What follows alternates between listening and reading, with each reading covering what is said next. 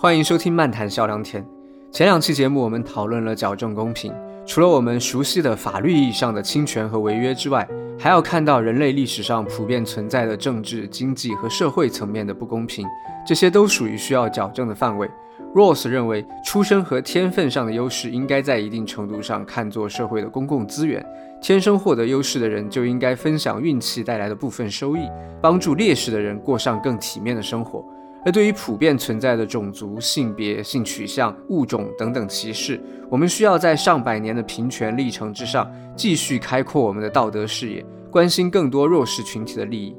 如果你处在相对优势的社会位置，会不会觉得这些道德要求过高，超出了自己的承受能力？如果你觉得自己本来就是弱势群体，会不会觉得自己才是需要被关心的对象，哪顾得上别人，甚至动物？开阔道德视野不过是书斋中象牙塔里的理想，现实世界就是弱肉强食。这期节目我会尝试回应这些质疑。我们从底线的要求开始，开阔道德视野，把更多的个体纳入关心范围。首先反对的是完全漠视、毫不关心某些个体的利益。这种漠视在种族主义中表现得最为突出，就像纳粹德国党卫队的最高领袖 Heinrich Himmler 在演讲中说的那样。我们只应该对拥有相同血统的人诚实、体面、忠诚、友善。至于俄国人会怎样，捷克人会怎样，这种事对我来说毫无意义。我不会关心一万个俄国女人会不会因为挖战壕而倒下，我只会关心这条战壕是不是为德国而挖的。纳粹党人根据所谓的血统区分了我们和他们：我们高贵，所以要相互尊重；他们低贱，所以没有道德意义，不需要关心。这样的内外之别很容易和人类的部分本能产生共鸣。在今天的互联网上，随处可见各种极端言论，比如其他国家受到自然灾害，还会有人大声叫好。一部分人打心底里认为世界就是按照这样敌我之分的模式在运转。共情可以减轻这样的对立和歧视，但依靠我们的理性，依靠我们经过深思熟虑之后的道德判断，可以更加稳定、更清楚地认识到其中的错误。只要对方有感受快乐和痛苦的能力，我们就需要把他们纳入道德考量的范围。这不是少数坐在摇椅上的理论家谈论的抽象理想，在两次世界大战之后，类似这样的理念就已经成为普遍的国际共识。国际政治从来就是有自利和他利的全局考量，而近百年来，考虑他利的范围和分量都在显著增大。这其中不仅是因为全球经济、政治、文化各方面相互依赖程度加深，自利他利的界限不再清晰可分，也有理念层面的明显转变。时至今日，如果还有政治人物讲出像纳粹党人那样的言论，只会遭到国际主流的唾弃和排斥。请注意到这里并没有要求同等考虑每个感受者的利益。循序渐进的第一步只是不能把某些感受者彻底排除在外，不能完全漠视他们的利益。做到这条底线要求，会减少很多虚构的敌人和无谓的怒火，可以获得更多潜在的同伴和平和的心境。接下来的一步是。不能用自己的厌恶感侵害其他感受者的核心利益。正如我们在第一章讨论过的社会直觉者模型，不同的肤色、信仰、性取向、穿着打扮、饮食起居的习惯等等，都有可能触发人们直觉上的厌恶，而厌恶感会让我们快速地做出道德判断，贬低对方的道德地位，进而理所当然地打压对方。道德哲学要求我们警惕、克制这样的做法，改变或者忍受自己的厌恶感，给各类特殊人群足够的活动空间。就以跨种族婚姻来说，尽管1948年联合国大会通过了世界人权宣言，其中明确了婚姻权不受种族、国籍和宗教的限制，但在1967年美国最高法院裁定对跨种族婚姻的限制违宪之前，美国大约有一半的州都禁止跨种族婚姻。最近几十年，美国人对跨种族婚姻的观念发生了彻底的扭转。根据民意调查公司 Gallup 公布的数据。一九五八年第一次调查的时候，接受黑人和白人通婚的人只占百分之四，直到一九九七年才首次超过百分之五十，而在二零二一年，这一比例达到了惊人的百分之九十四。中国虽然没有跨种族婚姻的限制，但在互联网上我们可以看到很多对跨种族婚姻的愤怒和仇视。如果我们把眼光放到几十年的尺度，就很容易想象未来会有越来越多的人接受跨种族婚姻。而当你打开视野之后，不需要几十年，或许几十分钟就可以完成这样的观念转变。这样的转变既是对他人的接纳，也是对自己的宽容。在宽容的世界观下，会减少很多完全不必要的互相伤害。再进一步，各类弱势群体和支持他们的人会通过各种方式争取自身的权利。试图改变过去的道德观念和行为方式，矫正从前的不公平待遇。道德哲学并不要求每个人主动加入这样的变革进程，为其他感受者的利益无私奉献。但我们至少应该有接受道德变革的预期，从全局公正的角度去理解乃至促成有理想、有动力的人提出的变革方案，而不是出于既得利益或者单纯的因循守旧就简单粗暴地打压他们。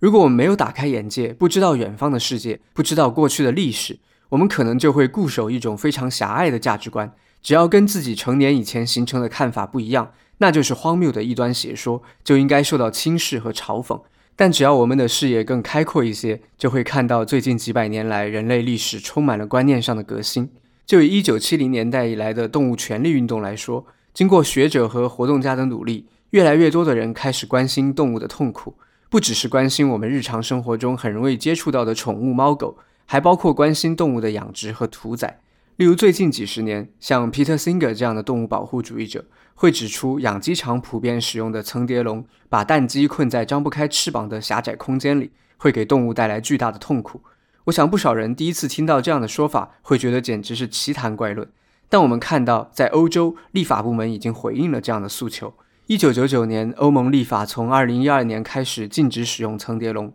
二零二一年。要求结束动物笼养的公民倡议获得了欧盟一百三十九万人的支持。于是，欧盟委员会宣布会在二零二三年底之前提出立法计划，争取在二零二七年彻底禁止把动物关在笼子里。类似这样的动物保护法案还有很多，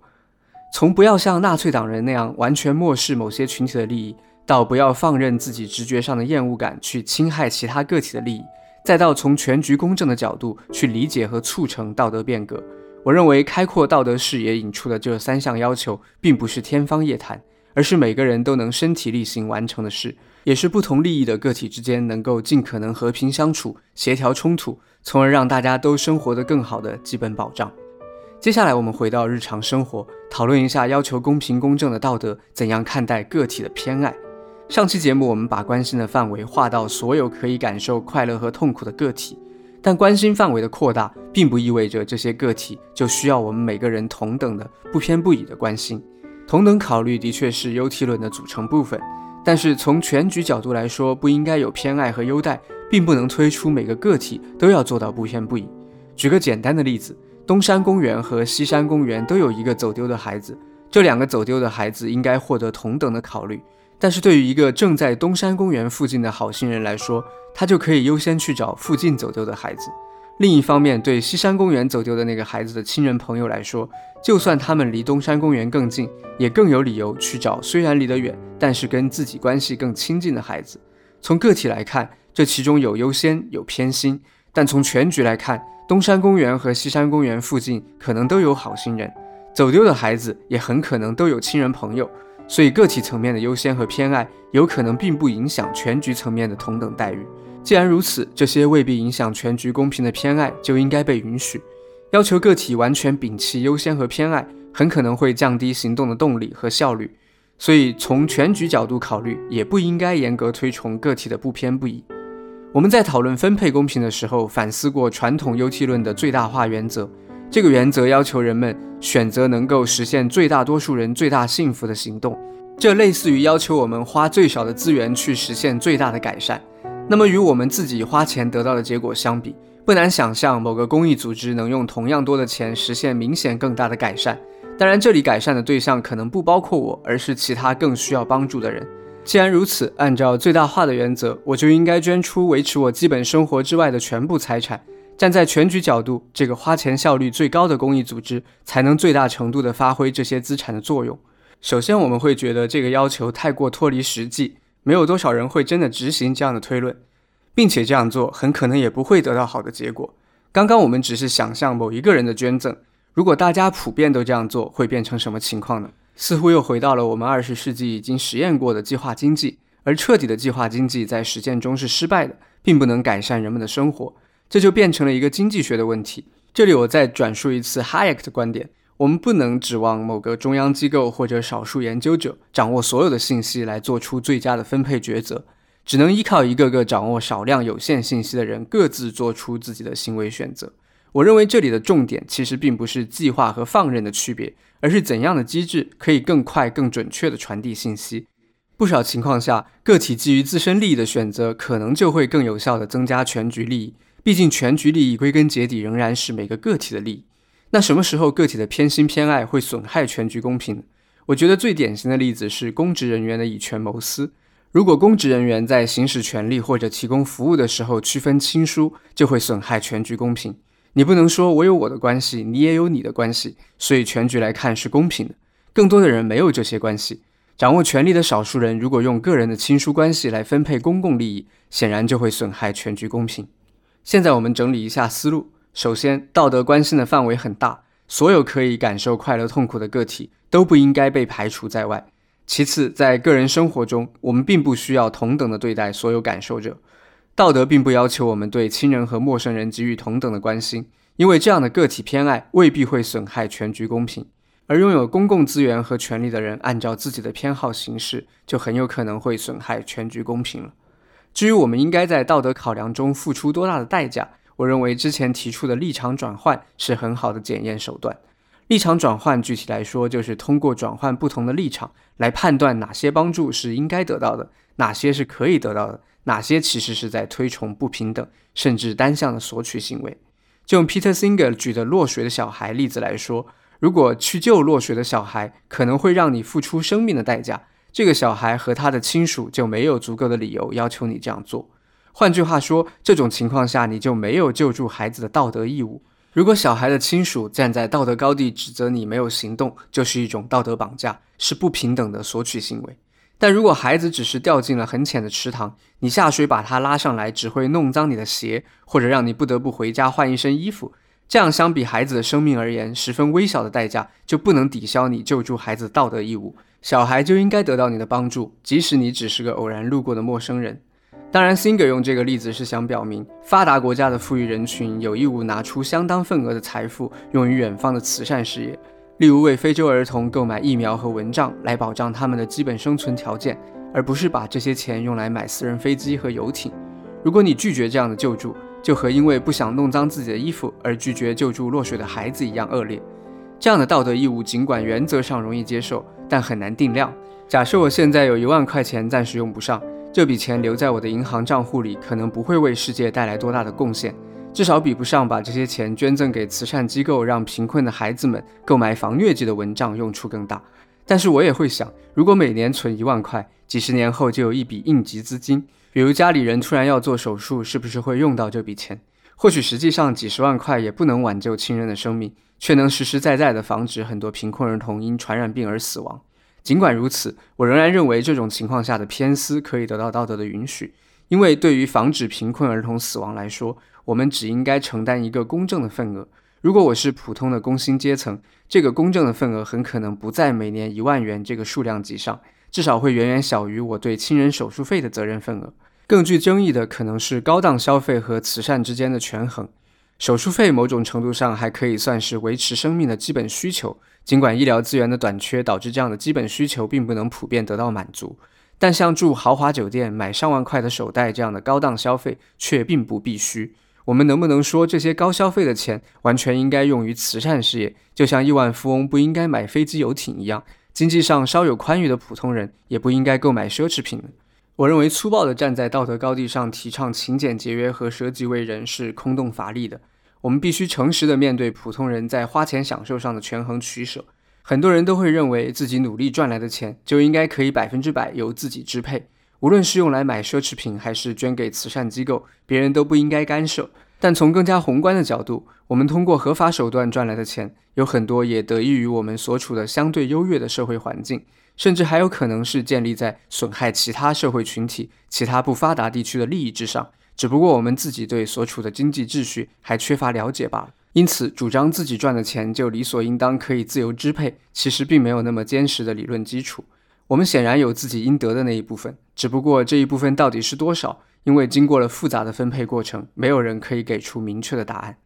Peter Singer 在呼吁捐赠的多年之后，给出了一个参考标准：经济宽裕的人应该捐出年收入的百分之五左右。如果不够宽裕，可以低于这个比例；如果特别富裕，则应该更高。Singer 认为这个标准其实是过低了。按照他原本的理论主张，经济宽裕的人应该捐赠更多。但是就推广慈善事业来说，确定一个更多人相对容易接受的标准，可能是更好的选择。当然，Singer 主要针对的还是发达国家的读者。我们每个人可以结合现实情况来考量具体金额和捐赠渠道，并且在实际操作中，除了考虑哲学层面的道理之外，还必须结合社会组织形式和经济规律等等现实的因素来综合考量。我们有心做好事。也要尽可能保证做出好的结果。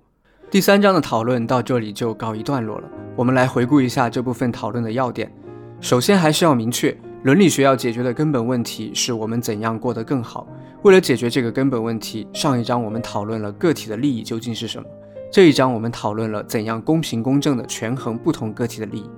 我认为道德不是要求无私奉献，而是尝试站在全局视角，公正地处理不同个体之间的利益冲突。我们可以通过立场转换来辨别那些表面上是美德，换个角度看就是自私的主张。通常意义上的换位思考，往往会得出约束自己行为的结论。你不愿意别人这样对你，你就不要这样对待别人。但就像重启笑良田动画里的那段对白一样，还有另一种不那么常见的换位思考，可以让我们发现什么是不合理的强迫奉献、强迫牺牲的道德要求。我对“道德止于律己，不遗律人”和“己所不欲，勿施于人”这两句格言俗语也做了分析。我认为，只是擅自制定的超出必要限度的道德规则，只能用于约束自己，不应该去约束他人。真正公平合理的道德规则，不存在止于律己，不一律人的问题。己所不欲，也不是勿施于人的根本标准，而只是众多不准确的参考标准之一。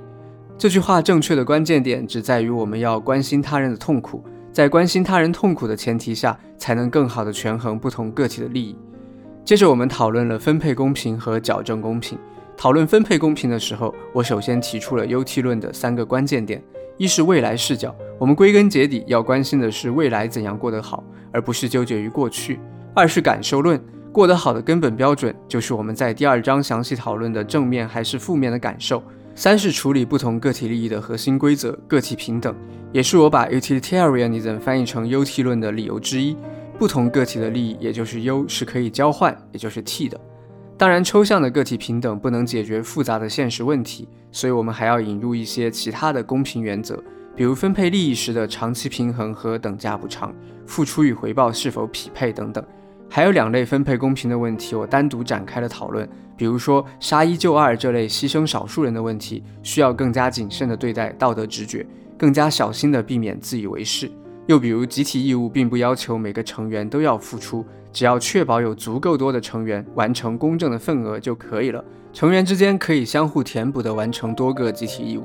分配公平解决的问题，更多是我们有一些利益或者责任需要分配。还有另一类需要解决的情况是不公平的现状需要弥补和纠正，这就是矫正公平讨论的问题。虽然是弥补和纠正，但是矫正公平的重点并不是追求恢复到过去的状态，我们仍然要为了未来考虑，比如考虑怎样把施害人的损害尽可能转换成受害人的收益，考虑怎样预防未来还会出现类似的问题。矫正公平的基本案例是法律上常见的各种人身财产伤害，但我们还要看到更广阔的社会历史问题。看到不平等的政治经济关系，看到长期受主流社会排挤的弱势群体，看到出身和天分带来的各种与生俱来的不公平。当我们的道德视野更加开阔，把更多个体纳入道德考量的范围，我们才有可能更接近于站在全局位置，更公平地处理不同个体的利益。我们也不需要畏惧这样一种开阔的道德视野会对自己日常生活提出过高的要求。我认为道德上完全允许很多情况的偏私。